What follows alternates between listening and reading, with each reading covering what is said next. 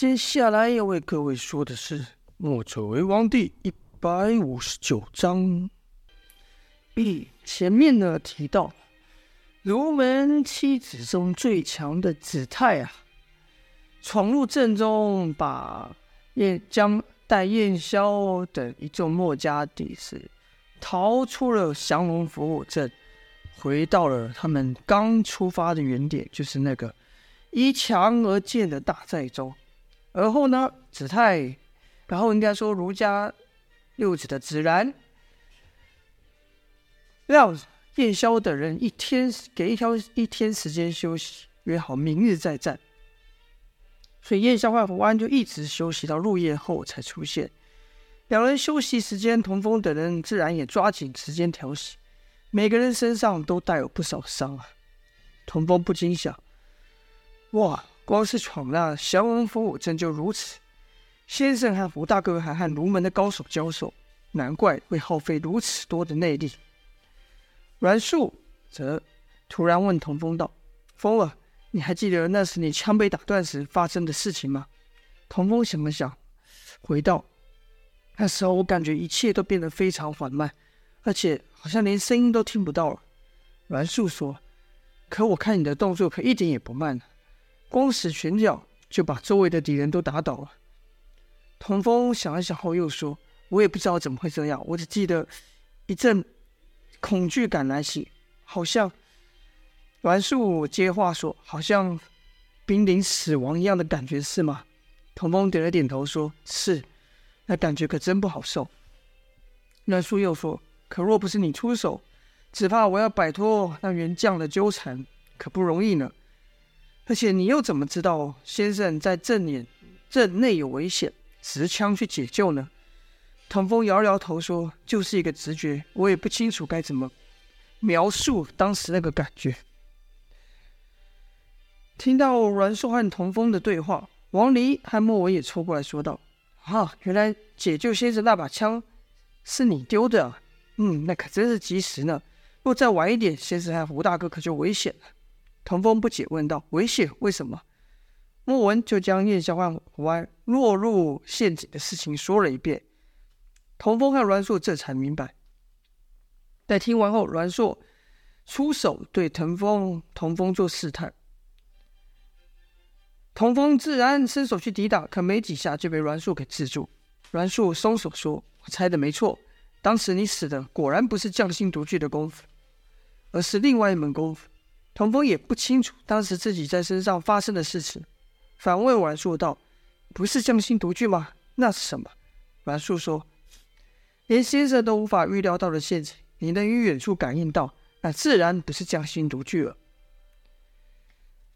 莫文则好奇的问道：“啊，那肯定这是道家的武功了，对吧？”王林也点头说：“这样就说得过去了，毕竟风儿和我们不同。”他还肩负了道家高人冯道长的玄妙武功嘛？阮叔一听也觉得合理，毕竟道家武功很是神奇，神奇到连先生都无法理解。而童风身负墨道两家绝学，那自然是与众不同啊。童风也不知道为什么，并没有说话。其实这情况也不是第一次出现，还记得他当初在吴城他的首战的时候也发生过，那时他也感觉一切像镜子一般。周围听不到一点声音，敌人要像僵住般不动。当那时刻发生的时候，童风本来也是动不了的，可他就感觉有一股奇异的力量涌现，让他突破，让他可以行动。童风细细一想，那情况出现的时候，都是自己迈一脚已经迈入死亡的时候。几人正聊的时候呢，燕萧和王安终于出了帐，王离等人立刻上前，想听先生有什么吩咐。原本秦瑶啊是在和高印等人闲聊的，一看燕萧出来，也立刻站起。就看燕萧、胡安脸色虽然比刚才好一些，但毕竟休息的时间不长，还没有完全复原。燕萧看了看众人，每个人都伤痕累累，甚至连莫文的身上都有好几处深可见骨的伤痕。这叫燕萧如何不心疼呢？再把目光看上高印等人。发现高应身后那原本三百精兵剩下不到一百人了。燕萧心想：“哎，这些人原本都已经逃出去了，但为了我们却又折回来。为了我们，即便知道会丧命，他们还是回来。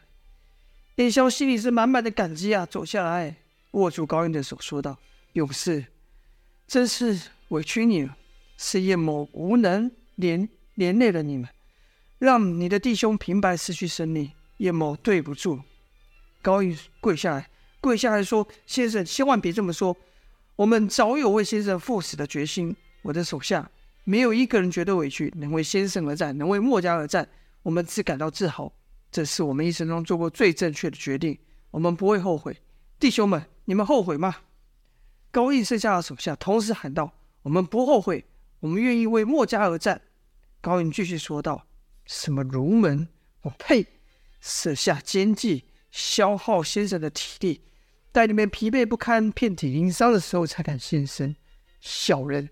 十足的小人，道貌岸然的还敢自称君子，不敢有种就堂堂正正的和你们一较高下。叶萧扶起高印说道：“哎，人各有志，正所谓各为其主，这只是彼此的立场不同罢了。”高印手下一人说道：“先生，对方说了明日再战，我们是否趁夜里杀出去？”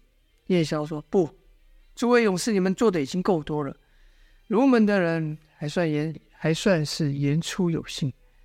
但明日一早，你们就离去吧。高音等人忙喊道：“这怎么可以？我们走了，先生怎么办？你们怎么办？虽然我们武力低微，但我们可不怕他们。还是说先生把我们当成了贪生怕死之辈？”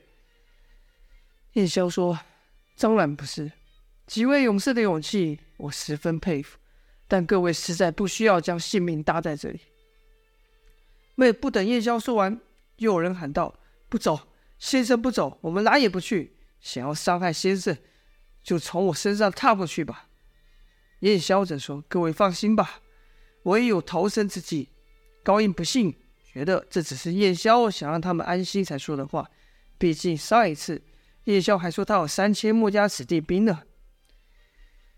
叶萧看着高印的神情，明白不将话讲清楚。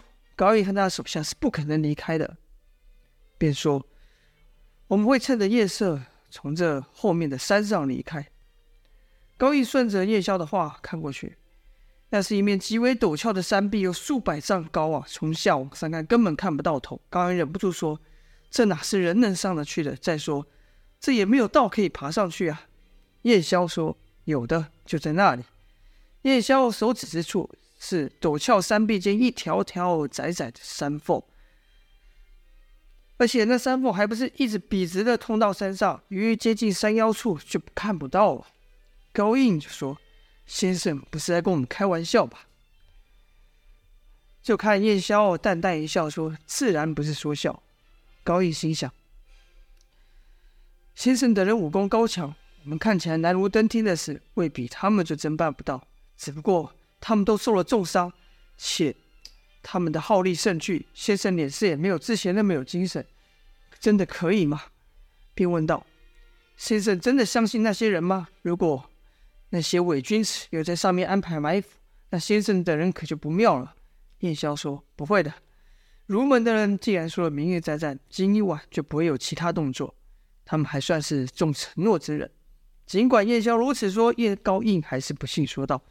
我看不见得，对方若在上面埋伏，居高临下，山壁上又无落脚之处，只怕……叶萧则是笑的打岔说道：“他们应该也不相信我们会在半夜中逃跑吧？就算让他发现我们逃跑了，他们肯定也不会追上来。”高印不解问道：“先生为什么就这么相信他们？难道先生忘了他们如何勾结陈冲，将先生骗来此地，又如何利用残兵来牵制先生吗？”叶萧点了点头，说：“唉，我们这一走也算是替他们解决一个难题吧。只可惜呀。”说到此，叶萧顿了一顿，似乎在感叹什么，后继续说道：“只希望我们这一走，他们不会再为难你们。答应我，好好活下去。明日千万别再和他们打起来。既然我们已经离开了，那任何牺牲都不必要。”高印说。可先生如此逃去，不怕天下人笑话，不怕罗门的人说墨家败给了他们吗？叶萧微笑道：“世人的笑话算得了什么呢？既伤不了我们分毫，也阻止不了我们做任何事。再说，世人不都称我们是傻的吗？相信我们这一走，可以给他们一些新的话题。”高印和自己手下都愣住了，他们没想到燕萧在此刻还有心情自嘲啊。燕萧是笑了，但他们没有一个笑，反而更加的佩服燕萧。就看高印和其手下都点头答应道：“我们答应先生，绝不和对方交手，但也请先生答应我一事。”燕萧就说：“请但说无妨。”高印说：“请先生一定要活下去，天下还等着你们解救呢。我们也都期盼着先生理念能够实现的那一日。”燕萧深深的将高，应该说握着高音的手，说道：“好，我答应你。”而后，燕萧就领着胡安等人来到了峭壁前，就看燕萧一个纵身，立刻就跳到了数丈高的地方。燕萧回身对高音等人说道：“看吧，放心吧，这件事还难不倒我们。”高音等人是瞪大眼睛，说不出话来。然后就看胡安也到了高印身边身旁，伸手拍了拍他的肩膀，表示感谢，又和燕萧一样纵身上去。之后，王离、栾树、莫文、童风也一一要上。秦瑶与高印等人相处的时间较久，故留在最后。待他走到高印面前时，咧开大嘴笑道：“这次我就不送你们了，终于可以摆脱这护送人的活。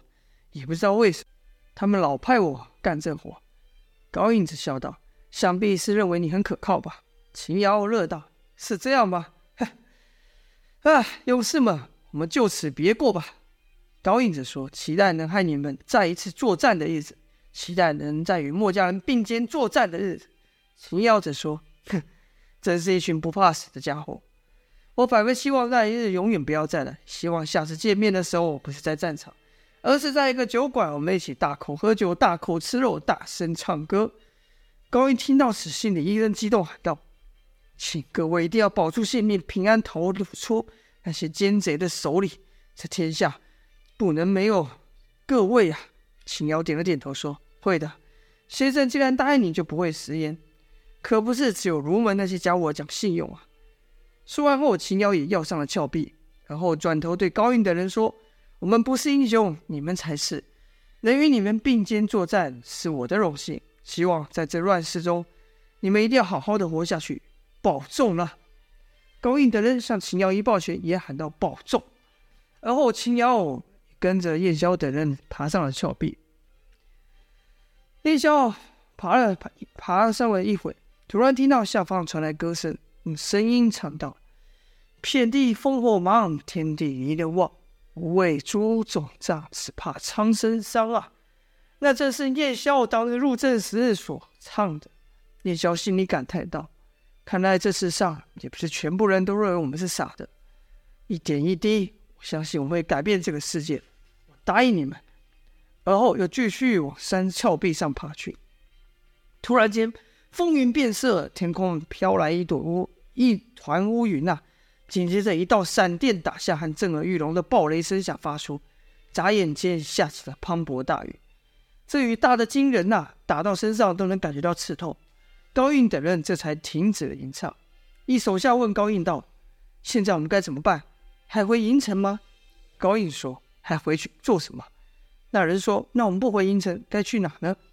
高印说：“先生他们这一走，那些儒门的家伙必定会大肆宣扬说墨家败了。”他手下一人不服气说道：“谁敢说先生败了？他们只是暂时撤退，先生才没有败。”高印说：“但如果今日之事重来一遍，你们觉得结局会不一样吗？只怕结局还是一样，对吧？”那手下问：“那我们能怎么办？”高印反问道：“你们认为先生他们输在哪？是武功不如他们吗？”手下说：“才不是，他们就是惧怕先生的武功，才会想尽办法消解他们的力量。”高印又问：“那是他们比较有谋略吗？”手下反驳道：“他们那算谋略吗？哼，私下这么多阴谋，最后还不是控不下先生？”高印说：“既不是武艺，也不是谋略，那到底？”是什么让先生他们败了？良久，高印才说：“是人手，先生无无人可用。”今天要真有那三千墨家子弟兵，赢的一定是先生。一手下听到此说道：“我知道我们该做什么，我们该做一个真正正正的墨家军。这种事先生他们不会去做，只有靠我们。”高音点了点头，然后喊道：“没错，我们就是墨家军。”然后众人齐声喊道：“没错，我们就是墨家军，我们就是墨家三千子弟兵。我们不止三千，我们要当。”万千的墨家子弟兵做先生的伊顿，好了，这就是本章的内容了。后欲知夜宵等人到底能不能顺利逃出峭壁离开，离开这用万千性命把他们诱到此处的阴谋呢？欲知详情，就在下回分晓了。感谢各位收听，今天这章就到这边了，下播，谢谢大家。